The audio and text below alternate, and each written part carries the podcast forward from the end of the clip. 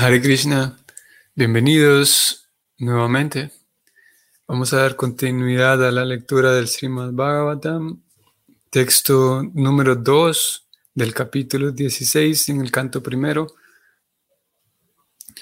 Om Namo Bhagavate Vasudevaya. Om Namo Bhagavate Vasudevaya. Om Namo Bhagavate Vasudevaya.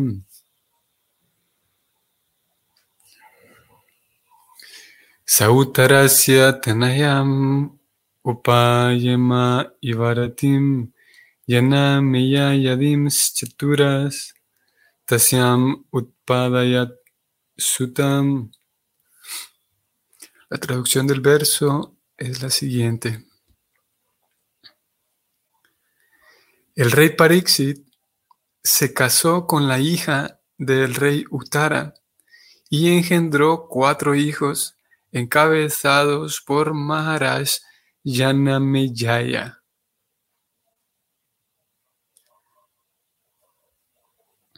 Un texto corto. Lo leo nuevamente. El rey Pariksit se casó con la hija del rey Uttara y engendró cuatro hijos, encabezados por Maharaj Yanamejaya. Yanamejaya es el primero de sus, de sus, hijos, de los hijos de Pariksit, y por ser el primero, eh, consecuentemente es el sucesor. En ausencia de Pariksit, es él quien se queda reinando, se queda como rey, y eso en realidad lo vamos a leer aquí en el significado. El significado es el siguiente. Maharaj Uttara era el hijo de Virata y tío materno de Maharaj Parikshit. Iravati, siendo hija de Maharaj Uttara, era prima hermana de Maharaj Parikshit. Pero a los primos hermanos se les permitía casarse si no pertenecían a la misma gotra o familia. En el sistema védico de matrimonio se hacía énfasis en la importancia de la gotra o familia. Arjuna también se casó con Subhadra, aunque era prima hermana de él por parte de madre. Janameyaya. Él es uno de los reyes Raya Rishis, o sea, reyes santos, y es el famoso hijo de Maharaj Pariksit. El nombre de su madre era Iravati, o según otros, Madravati. Maharaj Yanameyaya engendró dos hijos, de nombre Yatanika y Sansukarna. Él celebró varios sacrificios en el lugar de peregrinaje de Kurukshetra y tenía tres hermanos menores, llamados Srutasena, Ugrasena y Bhimasena II. Él invadió Taxasila, entre paréntesis, Ayanta, y decidió vengar la maldición ilícita de que habían hecho objeto a su gran padre, Maharaj Pariksit. Él realizó un sacrificio llamado Sarpa Yagna para acabar con la raza de las serpientes, entre ellas la Taxaka, la cual había mordido y dado muerte a su padre.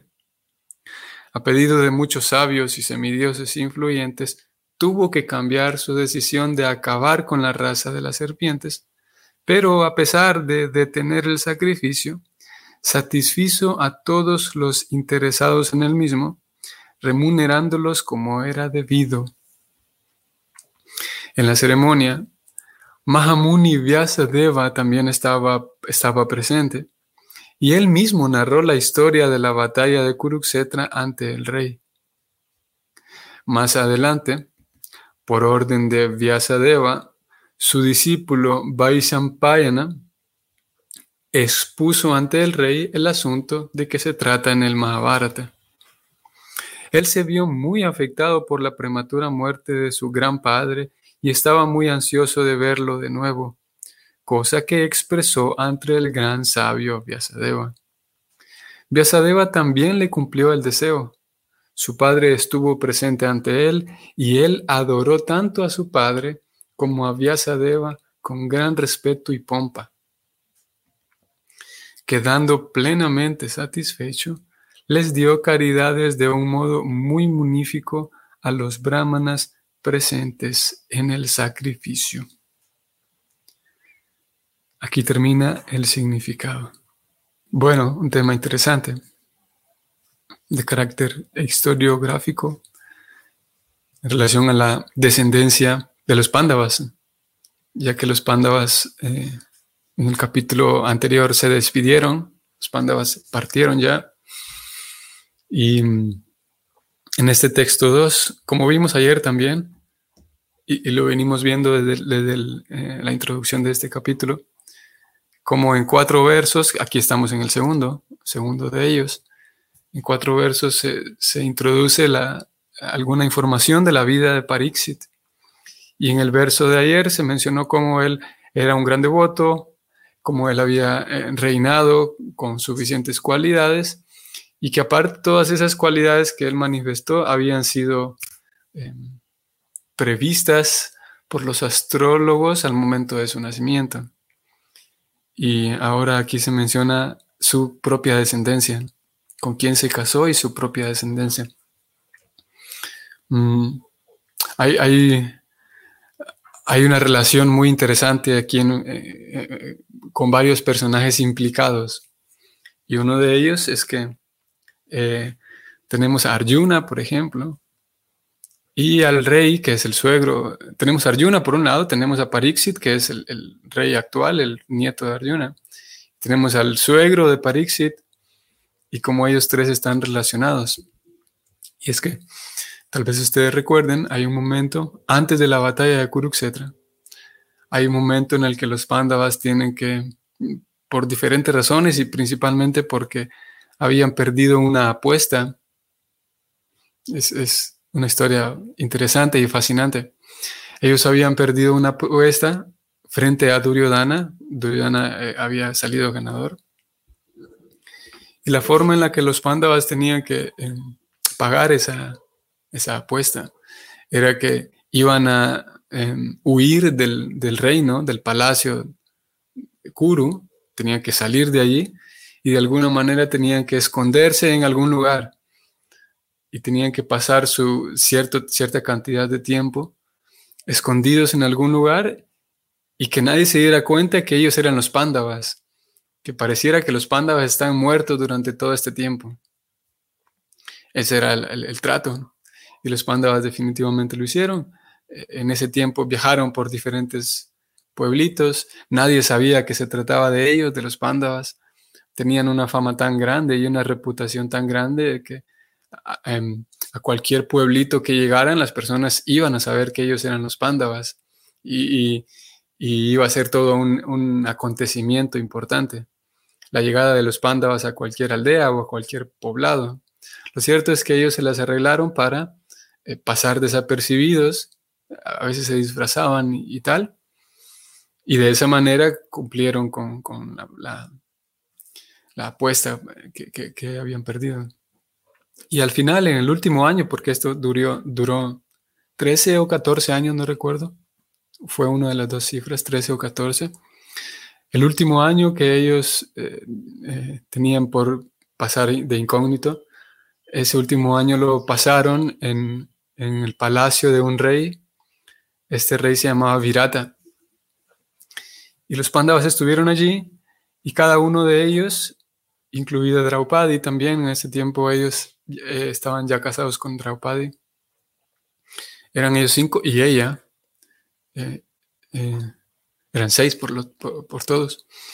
Y cada uno de ellos entró a este, a este palacio y ofreció algún servicio al rey. Todos estaban disfrazados y Arjuna, él aceptó el servicio de educar en artes em, escénicas a la hija del rey. Así que principalmente le enseñaba danza a la hija del rey, cuyo nombre era Uttara.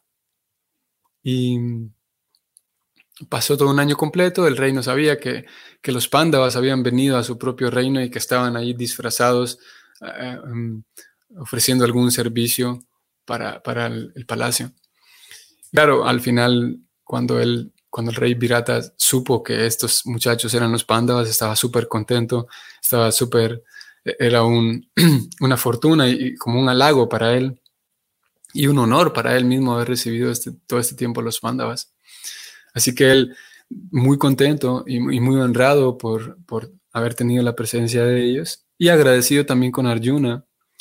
E, el rey le pide a Arjuna que por favor se case con su hija, porque él tenía cariño ya también por ellos y de esa manera iban a tener un lazo más cercano si la hija del rey se casaba con Arjuna.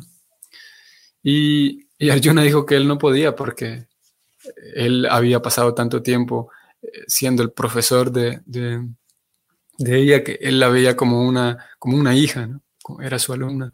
Pero Arjuna dijo que eh, lo que podemos hacer es, podemos mantener siempre ese, ese, lazo familiar cercano y mi hijo puede casarse con ella.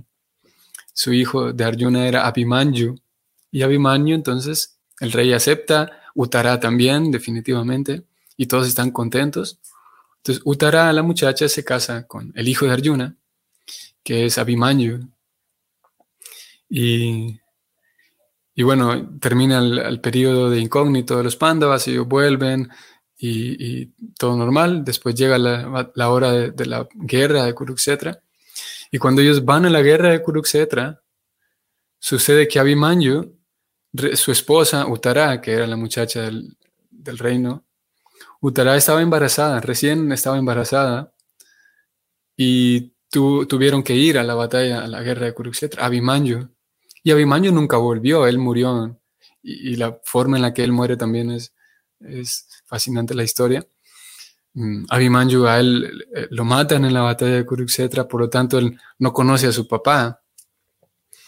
Y, y sí, y su hijo, por lo tanto, perdón, él no conoce a su hijo.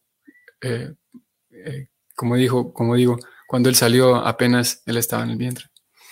Y su hijo tampoco conoce a su papá obviamente.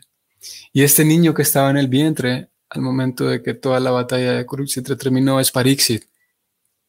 Es, por esa razón es nieto más directamente de Arjuna, porque Pariksit es hijo de, de Abhimanyu.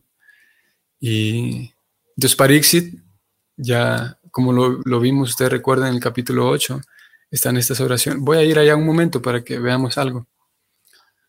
Eh, están estas oraciones de la reina Kunti en el capítulo 8 de este primer canto y al mismo tiempo en ese capítulo es incluida también Utara Utara.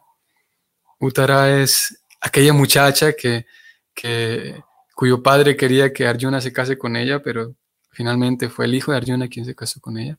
Utara está allí, figura ella en el capítulo 8, vamos a ir. Y en ese capítulo 8 ella le pide a Krishna que por favor Aquí está, ustedes pueden ver el título de este capítulo octavo. El título es Las oraciones de la reina Kunti y la salvación de Pariksit. La salvación porque su madre, Uttara, le pide a Krishna que salve al, niño que está en el vientre porque él, está en peligro. Y vamos a ir más abajo en este capítulo 8, aquí donde ella comienza a, hablar, aquí entra en en escena ella, Uttara estaba atemorizada y fue corriendo a donde Krishna y habló, habló. Ella toma la palabra un par de versos aquí en este, en este capítulo. Lo que quiero resaltar nada más de momento es que Uttara es el nombre de ella con, este, con este, esta línea diacrítica sobre la última A. Uttara es el nombre de ella. Y voy a volver al capítulo de hoy porque en, el, texto de hoy se dice que Parixi se casó con la hija del rey Utara. Si ustedes prestan atención, aquí este nombre ya no tiene la línea de crítica en la última A, lo cual hace esa diferencia entre Utara, el rey, y Utara, su hermana. Ya cuando Parixit nace, que él nace y todo, su mamá es Utara y, su tío es Utara. Por esa razón aquí preocupada está bueno, el mismo verso, el, verso indica que Parixit se casó con la hija del rey Uttara y Prabhupada inmediatamente en el significado señala el hecho de que Parixit al, momento de casarse con Iravati, que es el nombre de ella, Iravati era su prima. Interesante también que aquí mismo en el significado se, menciona algo de Arjuna, que ya mencionamos cómo Arjuna está involucrado en todo esto. Curiosamente también Arjuna estaba casado con Subhadra, es un dato también curioso. Subhadra, ustedes saben, tenemos las eh, muy eh, queridas y famoso, el famoso juego de, deidades, de Krishna y Balaram, y en medio de ellos dos está Subhadra. Ellos tres son hermanos, y aparte de eso, Subhadra al final se casa con Arjuna. Por esa razón también es también interesante tener en cuenta, vale la pena tener en cuenta que al momento de Krishna hablar con Arjuna en la Gita, ellos también son cuñados. No solamente son primos, sino que son cuñados y son muy buenos amigos. Y ellos tienen una relación muy cercana. Eh, porque la hermana de Krishna, aparte de, como digo, son primos. A ver, la mamá de Arjuna es Kunti, o Kunti, es su mamá. Y ella es hermana de Vasudeva, quien es el papá de Krishna. Vasudeva y Devaki son los padres de Krishna. Claro que Krishna más después de un tiempecito pasa un muy poco tiempo con Vasudeva y Devaki, sus papás, y Vasudeva lo lleva a la casa de alguien más para que allá crezcan en, la casa de, de Yasoda. Pero entonces Vasudeva es hermano de, Kunti. Kunti es la mamá de Arjuna y Vasudeva el papá de Krishna. Así que ellos son primos también. Y Subhadra es hija también de Vasudeva, que al final, eh, no al final, pero en, cierto momento ella se casa con, con Arjuna. Mm, bueno, y como ustedes notaron, gran parte del significado o la mayor parte del significado eh, relata algunos datos, algunos detalles de la vida de el hijo de Yanam, el hijo de Pariksit, ya que como lo vamos a ver más adelante en el próximo capítulo, bueno, en el, desde el 18 y 19 capítulos de este canto, vamos a ver cómo Pariksit enfrenta una muerte prematura. Y él estaba joven en realidad y, er, y fue algo muy sorpresivo el hecho de que Pariksit, todo estaba bien con él, pero en un momento recibe una maldición y la maldición es que va a morir en siete días. Desde aquí, en siete días va a morir. Y esa maldición, como digo, es, prematura esa muerte y en un sentido, aquí el Prabhupada lo menciona en el significado, ya que Pariksit lo, lo maldicen para morir, su hijo considera que esa maldición es ilícita por lo tanto, se propone hacer una venganza. Y Jana Meyaya, el hijo, dice, bueno, aquí hubo algo malo, esto no está bien, esta maldición, voy a vengarme de esto. Eh, eso lo vamos a ver en capítulos más adelante. Algunos de ustedes ya le conocen la historia. Así que es, al decidido a morir, y él efectivamente muere, y su hijo, quien se menciona en este verso, su hijo mayor, queda ahí en el, en el trono, y con, ese, con esa espina allí de que su papá eh, fue injusto el trato que le dieron a su papá. Por lo tanto, como leímos aquí, él llegó a un punto en el que dijo, bueno, vamos a hacer algo para desaparecer todas las serpientes que hay. Y al final lo convencieron. Es algo interesante. Preocupada menciona que, si bien es verdad, estas son cosas que, que por un lado se desconocen y por otro lado es, es muy fácil eh, o es muy difícil creerlas para, para la persona común. Este, este sistema científico que en su momento funcionaba, y es el sistema de Yagya. Voy a regresar al texto. Eh, aquí se menciona que él hizo un, un sacrificio llamado Sarpa Yagya. Yagnya. Por un lado, eh, eh, el, conocimiento técnico para ejecutar ese tipo de cosas ahora ya no existe, de acuerdo con Preocupada. Y por otro lado, nadie lo cree, él, dice eso. Porque hoy por hoy aparecen, nos pueden parecer con mucha facilidad cosas de fantasía. Pero parece ser que en ese tiempo se, podían. Y tal como también lo vimos en el capítulo 8 de este, de este primer canto, tal como lo vimos que habían cierto tipo de armas que podían ser eh, eh, em, dirigidas hacia una persona en particular, y ese arma, a donde sea que la persona se encontrara, el arma iba a alcanzar a la persona y la iba a dañar o la iba a matar, si, era el caso. Y eso fue lo que sucedió en, el capítulo 8, lo vimos de este canto, como había una arma de estas muy, eh, muy, muy especiales y muy especializadas que podían dañar a, un, a un blanco, a una persona, independientemente de dónde se encontrara, eran armas personales y dirigidas. Y como digo, ese tipo de relatos mm, puede parecernos de fantasía. En cualquiera de los casos que, lo, que, estemos convencidos de que, de que eso es fantasía o que estemos convencidos de que eso definitivamente existió, en cualquiera de los dos casos, eh, lo más importante es la puesta en práctica que, y la filosofía que estos libros proponen. Esos ya son detalles culturales, podríamos decir, históricos, que pueden haber sido ciertos o no, en, como digo, en cualquiera de los dos casos, la puesta en práctica es la misma. Y menciono eso porque de alguna manera siempre está esa libertad para, para personas que son más escépticas, en la medida en la que se va progresando, en la medida en la que el corazón va limpiándose y la inteligencia va limpiándose. De acuerdo con la Gita, por ejemplo, Krishna le dice a Arjuna que si uno tiene una vida eh, virtuosa, si uno tiene o uno cultiva una vida limpia, honesta y virtuosa, a lo que él llama una vida en la modalidad de la bondad, si uno cultiva bondad en su vida, entonces su visión de la vida cambia, dice Krishna, y uno, uno consigue ver las cosas tal como son, él, lo dice así. Es uno de los, de los regalos que, que, acompañan el esfuerzo de llevar una vida virtuosa, en la virtud, eh, esforzándose por hacerlo.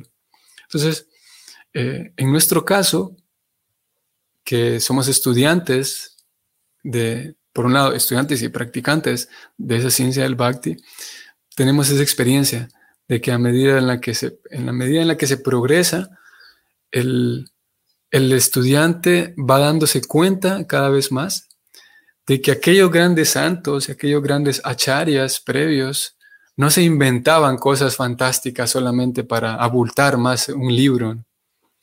No es que eh, rellenaban más un libro solamente para poner más páginas. En la medida en la que progresamos nos damos cuenta que sí hay santos, que hay personas con un nivel de pureza que no necesitan exagerar historias para que el público las encuentre atractivas.